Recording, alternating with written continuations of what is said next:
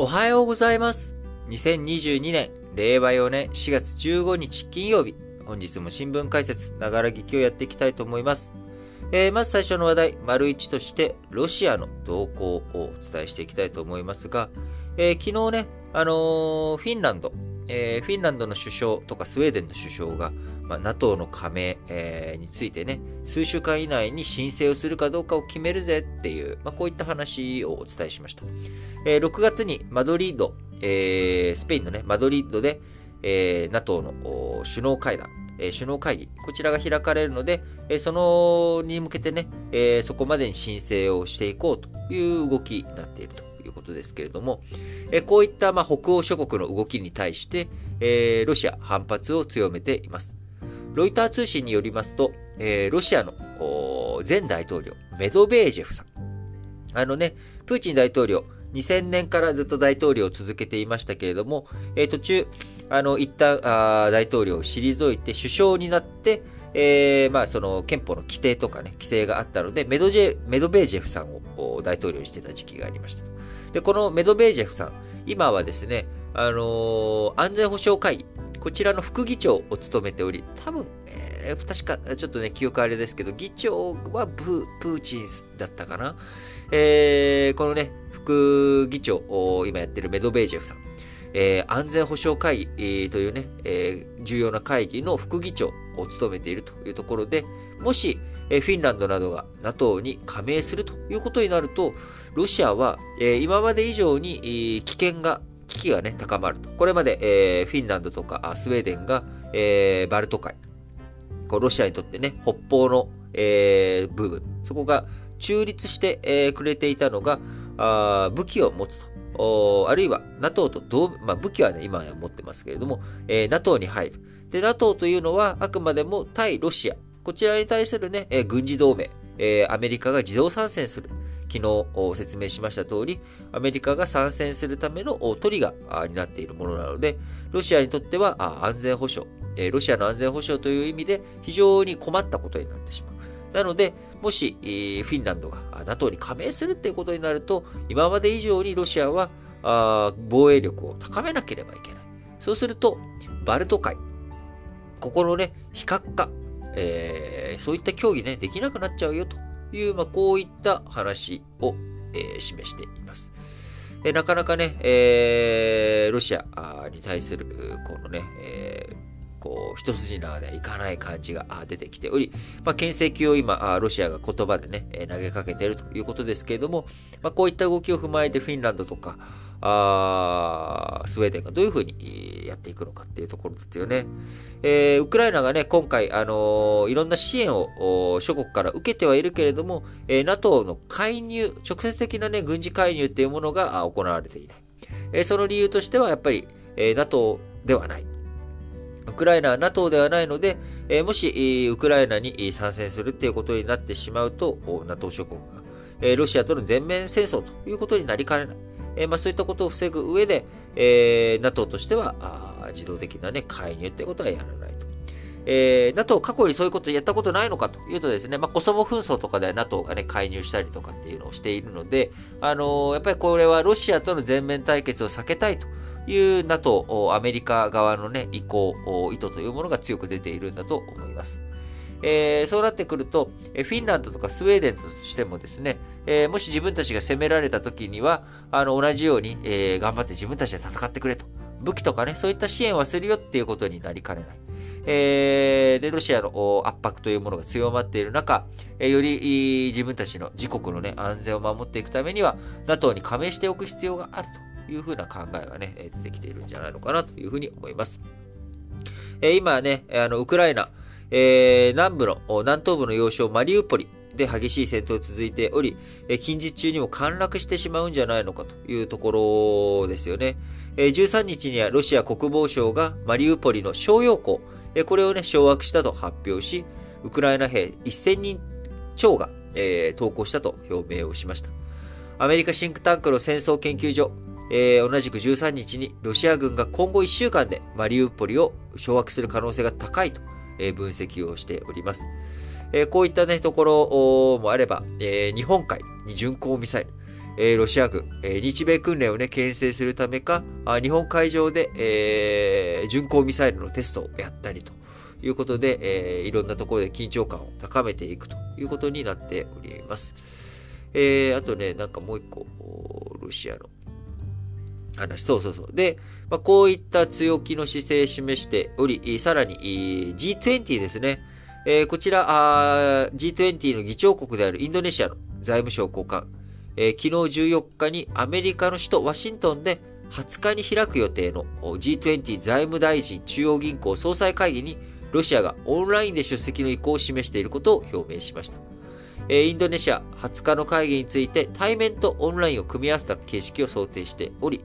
インドネシア財務省はロシアのシルアーノフ財務大臣にオンラインで出席する計画であることを確認したと明らかにしました。え、また、G20 の、えー、加盟、G20 加盟国っていうかね、なんだろう、G20、あ、G20 の構成国ではないウクライナ、え、こちらにもね、え、今回招待するということも検討しているということで、え、これまで G20 の関連会議をめぐっては、ウクライナに侵攻したえ、G20 構成国であるロシアの出席を認めるべきではないとの意見が、あアメリカとか、え、今制裁を科している側からね、え、声が上がってきておりますが、それに対して議長国、インドネシア、え、どういうふうに対応していくのかというのが見られております。えー、もしロシアが参加する場合は、えー、アメリカのイエレン財務長官、えー、20日を含めて G20 会議を欠席する考えをインドネシア側に伝えています。また、バイデンアメリカ大統領はロシアを G20 の枠組みから排除すべきだと主張しており、えー、難しい場合、ウクライナの会議参加を認めるよう訴えていました。えー、こういったね、状況の中、あインドネシア、あロシアにね、出席しますかと、えー、あるいはウクライナも来ますかということで、えー、意向に沿いつつ、どういうふうに対応していくのかというところがね、非常に難しいところではありますが、インドネシア外務省としては14日、ロシアの出席はまだ固まってないよと、えそういったね、話を今まだ進めているところなんだと。他の G20 加盟国に意見を聞いている段階だとしておりますが、えどういうふうにね、動きがあるのか。あ対立、いたずらに対立ばかりをすればいいとは思いませんけれども、え今ロシアとアメリカが、え G20 とかそういったところで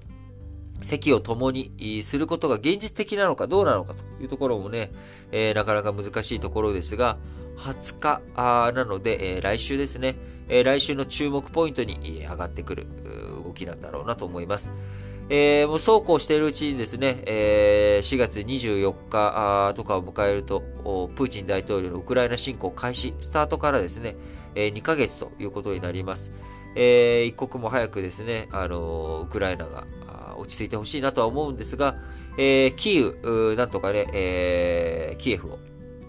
こう、ウクライナ、死守したでと。で、その、キーウに、イギリスのね、ジョンソン首相が訪れたりとかして、えー、なんか少しね、状況良くなったのかなっていうふうに我々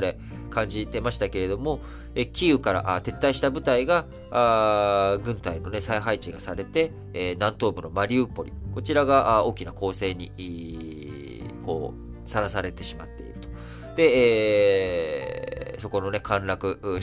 ロシア軍による掌握も、え、近づきつつあるということで、で、さらに、マリウポリ陥落とかね、えー、抑えた後は、キーウに再び攻撃を仕掛けていく可能性っていうのもあると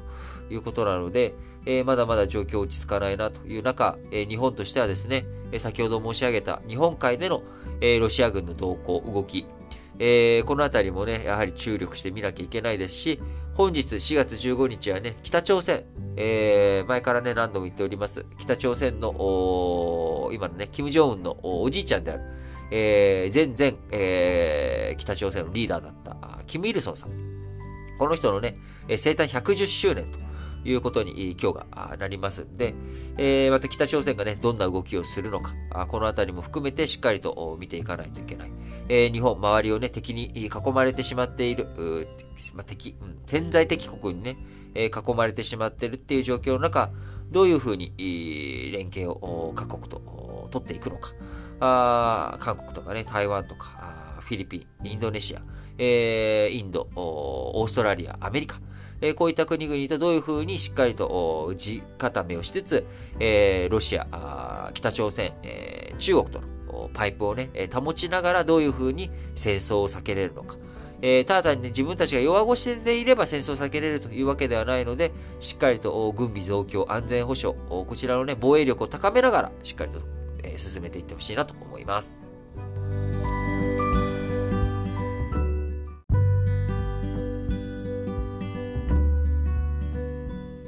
はい。それでは、丸2の話題としまして、えー、各国のね、中央銀行、今、利上げを急いでいるというような話になります。えこの前ね、スリランカが、あこうすごく、なんでしょう、消費者物価指数、えー、上がってインフレが激しくなって、えー、外貨あ維持ができなくなってしまったということで、IMF のね、支援、えー、とか、国債、自分たちのね、自国債の、え、返済とかデフォルトというかね、あの、ちょっと待ってもらうことになると思いますみたいな、まあ、こういった話をしましたけれども、え、それ以外の国々でもですね、今やはりインフレが、動きつつあると。えそのインフレ対応に向けて、えー、こう、金利をね、上げざるを得ないという状況に入っているということになります。えー、13日、えー、おととい13日にはニュージーランドが4回合連続で利上げしたのに続いて、えー、昨日14日には韓国とシンガポールも引き締めに踏み切りました。足元のインフレ抑制、急務になっている理由というのはですね、えー、もしインフレの抑制、これをできなかった場合には、要はアメリカの、ね、ドルは金利が上がっていく。インフレが進んでいる中、こう、韓国とかシンガポールとか、そういった国々が利上げをしないということになると、自国通貨が下がっていくっていうこと。まあ日本がまさに今ね、えー、アメリカは金利上げるけど、日本は金利を上げないよと。えー、内外金利差が広がっていくよということなので、えー、日本の通貨下落126円とかをつけて、今130円がいくんじゃないか。えー、そこまで下落余地あるんじゃないかというような、ね、話が上がっているわけですが、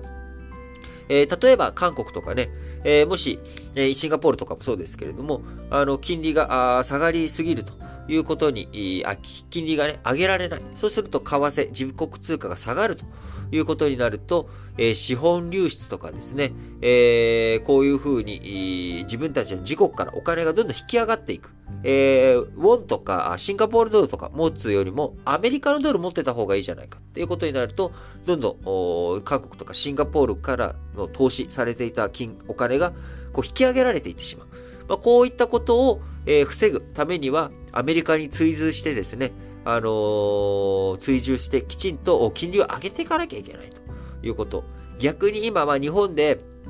あの、通貨安、非常に問題になっておりますけれども、一方で、あの、通貨安を許容できる余裕があるともいうことができるわけですよね。えー、例えばね、あのー、トルコなんかは、通貨安になりすぎて、もうちょっと大変なことになってますけれども、えー、国内のね、経済を良くしていくためには、金利上げるとお金のね、えー、巡りが悪くなってしまう。だから、えー、為替、えー、がどうなっても、とりあえず自国通貨の供給、えー、金融緩和をね、進めていくっていう姿勢を強めて、えー、いたわけですけれども、えー、日本もね、同様に、こう、金融緩和、日本国内の金融がきちんと回るようにしていくことの方が大切だと。で、日本の場合はね、え、為替が下落余地がまだあるというところ、えー、まだね、我々の国民生活が壊れるというような、あ為替の水準とかね、えー、そういったことにはいかない。えー、まあ、これが、あなんとか、こう、そうしていて、えー、金融緩和を進められるということですけれども、えー、韓国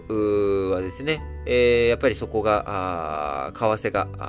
著しくウォン安になってしまうと、え自国の経済がどうなるかわからない。そうなると金融緩和を続けるわけにはいかないからアメリカに追従せざるを得ないという、こういったね、苦しいゆえでの利上げというところも背景にあると思います。え韓国の中央銀行である韓国銀行、え14日、政策金利を3ヶ月ぶりに0.25%引き上げて、年1.50%としました。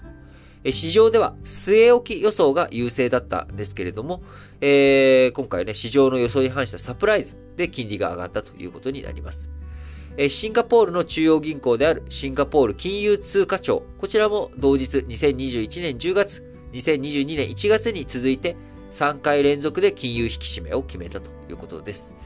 えー、まあ、こういったね、情勢の中、世界的なインフレとか為替の、こう、上がっていくと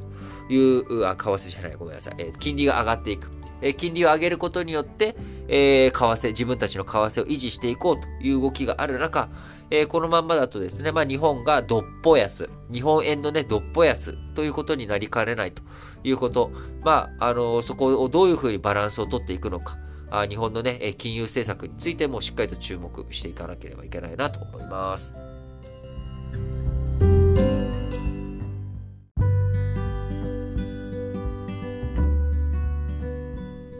はい。続いて、丸3の話題としまして、えー、イーロン・マスク氏、えー、ツイッターにね、買収提案ということで、えー、全株取得をしたいという意向を示しているということです。えー、もともとですね、えー、マスク、イーロン・マスクさんは、ツイッターね、大好きで、えー、ツイッター使っているわけですけれども、えー、今月の4月4日、えー、イーロン・マスクさん、ツイッター株の約9%取得したと明らかにし、えー、筆頭株主になっておりました。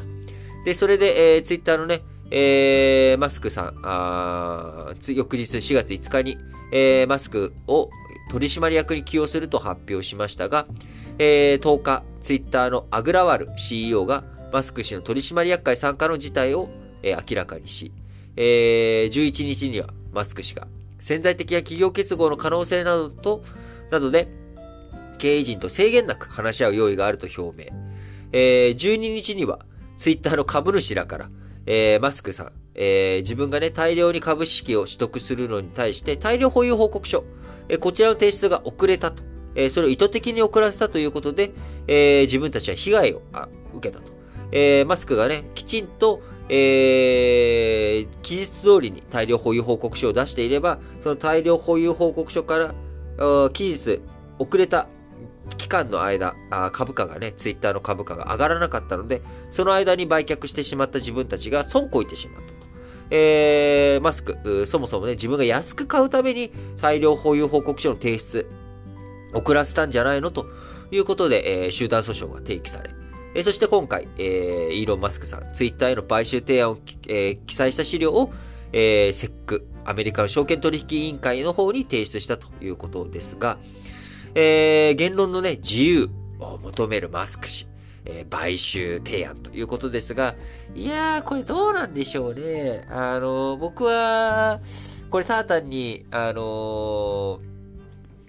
売り抜けるためだったりとかするんじゃないのかなっていう気もしていて、なんかね、ちょっと最近、ま、ま別にイーロン・マスクさん自身は別にいいんですけど、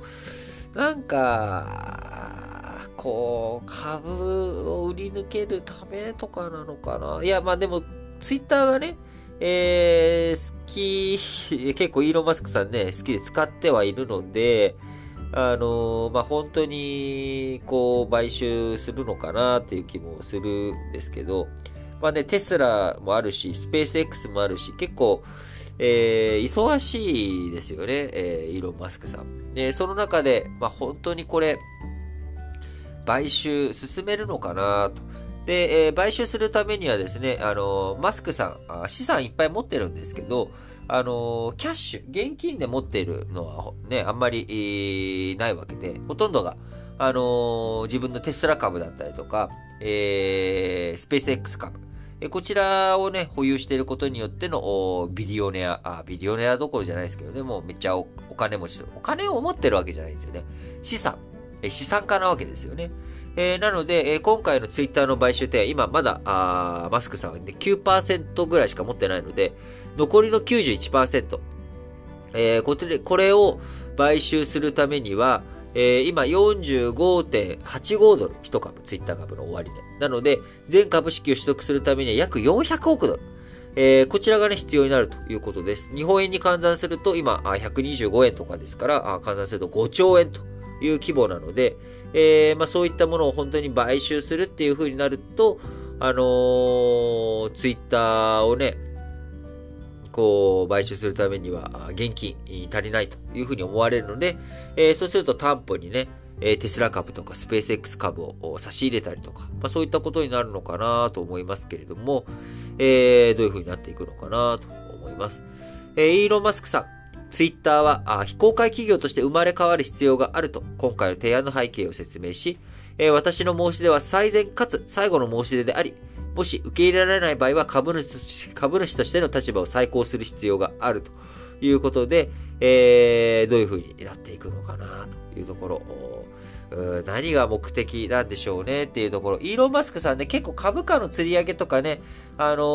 ー、セックで、えー、怒られたりとかね、結構あのー、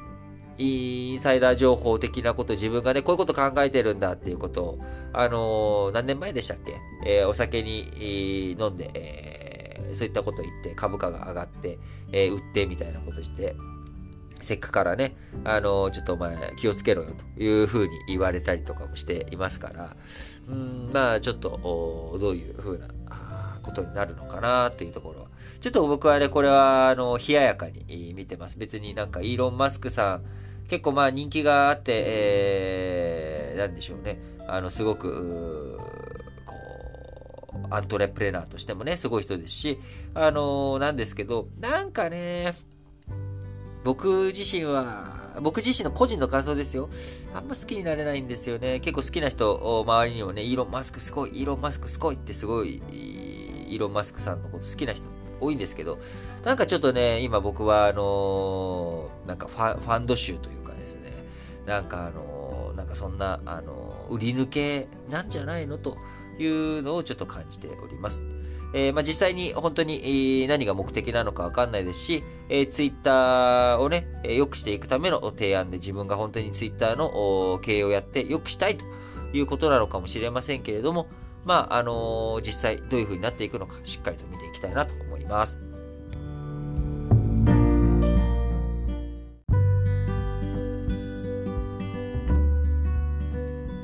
はい。それでは、丸4の話題としまして、えー、ゲームのね、課金方式。こちらの変更という話なんですが、えー、あイギリスの競争市場庁、えー、まあ、消費者関係のね、あの、保護をする、こう、観光庁ですけれども、まあ、あの、独占禁止法とかね、えー、そういったものの管轄とかをしているところだと思うんですが、えー、13日、ソニーグループ参加のソニーインタラクティブエンターテイメントと、任天堂えー、こちらとの間でですね、有料ゲームの課金方式、えー、変更することで合意をしたと発表がなされました。えー、利用者が長期間遊んでいなくても課金され続けてしまうという仕組み、これをね、改めて一定期間使わなければ課金されないようにしなさいということ。こちらでね、ソニーと任天堂、イギリス当局の調査を受けて、ま合意したということになります。ソニーはプレイステーションプラスを長期間利用していないにもかかわらず支払っている利用者に連絡をして解約方法を伝え、料金徴収をやめるようにし、任天堂は任天堂スイッチオンラインの利用契約を自動更新しないよう仕組みを変えるということになります。えー、イギリスのこのね、競争市場庁によりますと、利用者が使わないにもかかわらず料金を払わせる状態を懸念し、オンラインゲーム業界を調査してきました。えー、今年1月には、アメリカのマイクロソフトも同様の対応で合意しているということで、大手3社、え、調査の過程で対応した、え、ことで、え、調査を終えたということになります。え、ネットフリックスなんかもね、あのー、もう使ってない人からの課金とかをやめる。で、その代わり、また、使うときに課金しやすく、えー、課金して、え、利用しやすくするということをやっておりますけれども、まあそういったことを、えー、ゲーム業界でも動きがあるということですね。やっぱりこの自動課金っていうところをね、どういうふうにしていくのかっていうのは今後も重要な話になってくるかなと。えー、サブスクってね、新しいこの、こう、売り切りじゃない、えー、サブスクで、えー、継続して課金していくっていうこと。えこちらは非常にね、あのまあ、重要な新しい、こう、課金の仕方、モデルだとは思うんですけれども、やっぱりこう、一度ね、え課金開始してしまうと、えー、やめられないとか、あやめづらいとか、やめるのが大変だったりとか、あるいは、あ課金されてることを忘れちゃう、えー、利用をね、停止するのを忘れちゃうということ。これを利用者側に求めるんじゃなくて、事業者側がしっかりとやっていくっていうことがね、今後僕は大切だと思います。えー、やっぱりそこで、なんでしょう。こう、利用のストップとか、課金を止めるのが結構、離脱がめんどくさいっていうことになると、あの、そもそも最初から課金するのがね、えー、嫌だと。えー、こう、利用するのが嫌だというところでね、本当は使ってる期間だけ、え、課金されるってことだったら、率先してやるよっていうことかもしれませんけれども、あの、率先してね、お金払ってもいいや、えー、その使ってる間で簡単にや、あの、やめれてまた復帰できるんだったらっていう。だからネットフリックスみたいなね、方式やっていくのが一番いいと思いますし、まあ、それに合わせてゲーム業界も変わっていくということなのかなと思います。で、それ以外の、ビジネスにおいてもですね、やっぱりその課金をどういうふうに継続させていくのかと、同時に、えー、課金がね、えー、もう必要ないというタイミングでは、あ課金を止めるということ。で、えー、その代わり、えー、こう、去るもの追わずですね、来るもの拒まず、去るもの追わずというような、あやり方がきっといいんだろうなというふうに思い、えー、このね、記事ちょっと見て、皆さんにご紹介したいなと思って、え、今回取り上げました。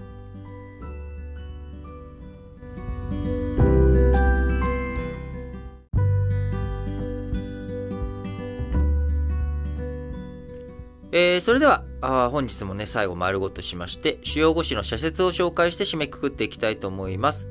えー、まず朝日新聞。円安の進行、急激な変動を軽視するな。今回の円安進行のきっかけは、日米の金融政策の差が鮮明になったことだ。アメリカ連邦準備制度理事会、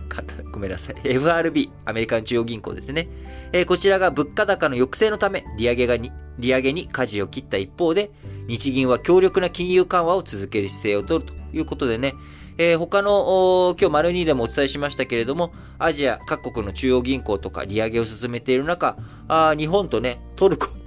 トルコはね、あのー、利上げをしないという金融緩和の姿勢、えー、維持していますけれども、えー、日本と比べたら、まあ、トルコ、もっと激しく、トルコリラのね、通貨安に見舞われてるわけですので、え、そういった意味では日本円、えー、まだね、下落してしまったとしても、えー、体制があるという意味では、あ日本経済のね、ある種底力を感じる側面も、僕は個人的にはあるなと思うんですが、とはいえそれもね、いつまで、えー、どうなのかというところですから、あきちんとね、軽視するなという朝日新聞の視点、大切だと思います。えー、もう一本は、えー、第7波への対応、政治の力が試されるいうことでね、え、岸田文雄首相、いろんな、そのまん延防止等重点措置とか、ああのー、緊急事態宣言とかね、えー、そういったものの発出や解除については地元知事の要請を重視してきましたが、現場の声に耳を傾けるのは大切だが、ただの他人任せでは政権を担う資格がない。政治家、専門家も迷う局面であればあるほど政治のリーダーの力量が試されるということで、えー、今ね、あのー、感染者数増えている。その一方で、えー、ワクチンの効果もあってですかね、重症者数とか死者数っていうものは抑えられている。えこういった状況の中でどこまで、えどういうふうに判断すべきなのか。今までにね、感染者数をベースに判断すればいいっていうところからちょっと違いが見えてきているよねと。え、先週開かれた政府の分科会でも、医療逼迫が改善されるまで制限すべきだと、社会経済活動制限に踏み切るべきだという意見もあれば、人々の自発的な行動変容を信頼し、制限すべきではないという意見が出て修練しなかったと言います。えー、僕なんかはね、えー、ずっと、あのー、ゴールデンウィークに向けて経済再開、経済再開みたいなことを言っておりますけれども、え、その一方でね、感染者数についての意識が、あだいぶ、今見ていないというようなことになっている中、あ本当にね、このまんま突っ込んで、突き進んでいいのかなっていうのもね、最近ちょっと、最近というかね、この社説を読んで、うーん、ちょっと確かになこのまんまあ突き進んでいいのかな、どうなのかな、もうちょっと冷静に考えなきゃなというふうに思いました。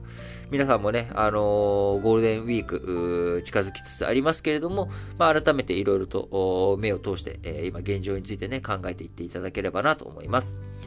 えー、毎日新聞、小学生のケアラー、手を差し伸べる仕組みを。生活への影響も浮かび上がった。平日に6時間以上ケアする子供が約1割いた。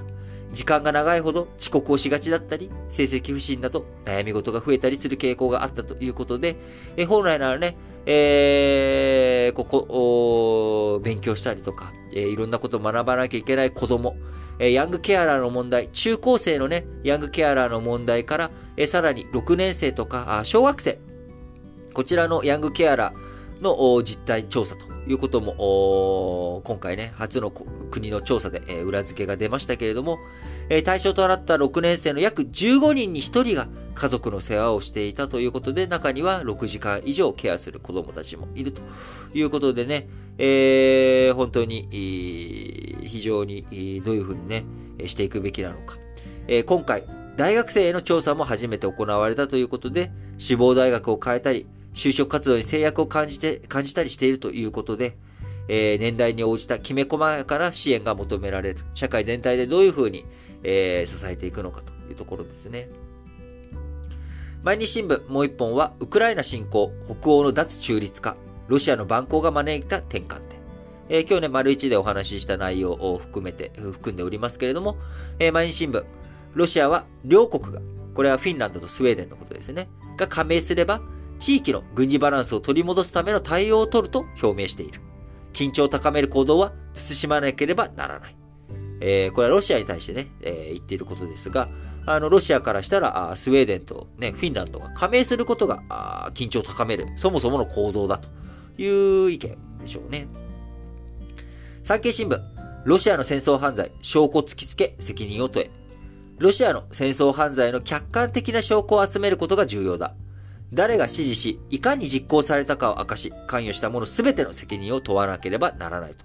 いうことで、まあ、そのためにはね、プーチン大統領をどういうふうに、え法廷の場に引きずり出すのかというところですけれども、えー、そこにはね、えー、産経新聞は、あロシアのプーチン大統領を法廷に引きずり出すにはいくつものハードルがある。最大の懸念は、プーチン氏が戦争犯罪人である事実が情報統制下のロシア国民に十分伝わらないことである。国際社会は調査と同時に、ロシア国内への周知にも知恵を絞るべきだということで、ここでね、あのー、なんでしょう、えー、ロシア国民が立ち上がれみたいなことを書いちゃうと、内政干渉の話になっちゃいますので、あのー、まあ、そこまで踏み込んだ記述にはなっておりませんけれども、ロシア国民今実態ちゃんと分かってないんじゃないのと。その分かってないロシア国民にきっちりと周知していくこと。まあ、これはね、あの内政干渉には入らない範囲の、えー、フレーズをね、あの産経新聞もちょっと気を使って、さ、あの気を使ってというかね、気を配って、えー、論調をね、展開しているなというふうに思いました。え、産経新聞もう一本もロシア絡みで、日本、ロシアの避けます交渉、権益確保へ毅然と対処。安易な妥協や情報は禁物である。ロシアがこの気に乗じて日本に不利を強いようとすれば、決然と交渉を打ち切る覚悟で臨んでほしい。そのためにも政府は漁業者の資金面などへの支援に万全を尽くすべきだということで、えー、こちらね、えー、僕も同じ論調で、えー、伝えてきたかと思います。賛成です。え読売新聞、外国籍の子供、日本語教育を行き届かせたい。保護者が日本語を理解できず、子供の就学に消極的な例もある。親子が揃って学習できる環境を整えれば、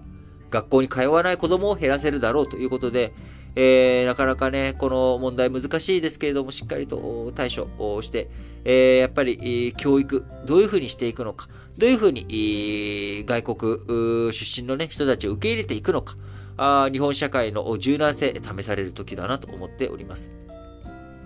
えー、読売新聞もう一本は、欧州の IT 規制、健全な競争を促す先例となるか。EU の新法は、あらかじめ禁止行為を明示し、違反すれば罰金を課す事前規制に世界に先駆けて転換したのが特徴だ。変化の背景し IT 分野で不当な行為に迅速に対応する狙いは理解できるということで、まあ、その一方でね、あのー、これが縛りになってしまって、えー、イノベーションとかそういったもの、新しい新サービスの提供というもの、えー、これのね、足かせになる可能性もあります。えー、まあ、このあたりのバランスをね、どういうふうに取っていくのかということ、非常に、えー、難しいところですけれども、えー、しっかりとね、あの、日本、ヨーロッパとかの動き、こちらも見ていきながら、日本としてどういうふうに対応していくのかも同時に考えていきたいところですよね。えー、最後、日経新聞の2本です。えー、パキスタンは政情安定を急げ。国民人気が根強いカーン氏。今回ね、不信任決議で、えー、退任になって、新しい首相としてシャリフさんという人が、あ、シャリフって名前だったかな？ちょっと待ってくださいね。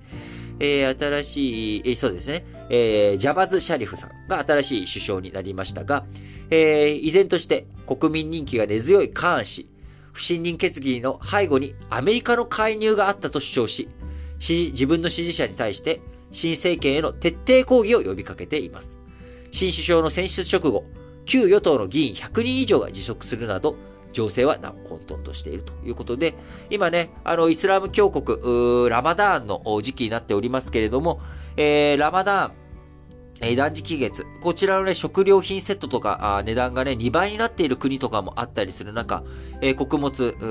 のね、えー、価格の高騰、いろんなところに影響を波及しております。えー、スリランカもね、IMF の支援を仰いで、仰ぐというような状況になっており、えー、新興国含めて、えー、アジアの各国含めて、イスラム教国含めて、えー、どういうふうにね、政情が安定していくのかどうなのか、えー、そのためにも、一致団結して国際社会、えー、ロシアとの、ロシアに対する金融制裁とかね、制裁を課しつつ、どういうふうに穀物市場とか原油価格の値段、安定化させていくのかというところがね、ポイントですよね。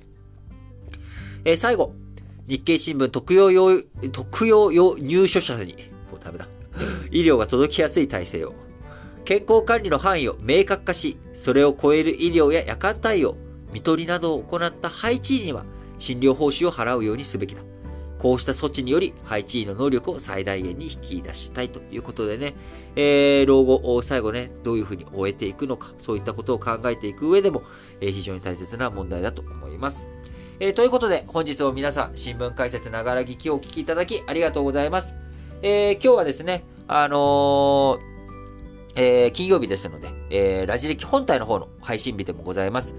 え、前回に引き続いて中国古典からの話題を取り上げております。えー、ぜひね、え、今日の配信したやつも聞いていただければと思いますので、多くの人に聞いてほしいと思います。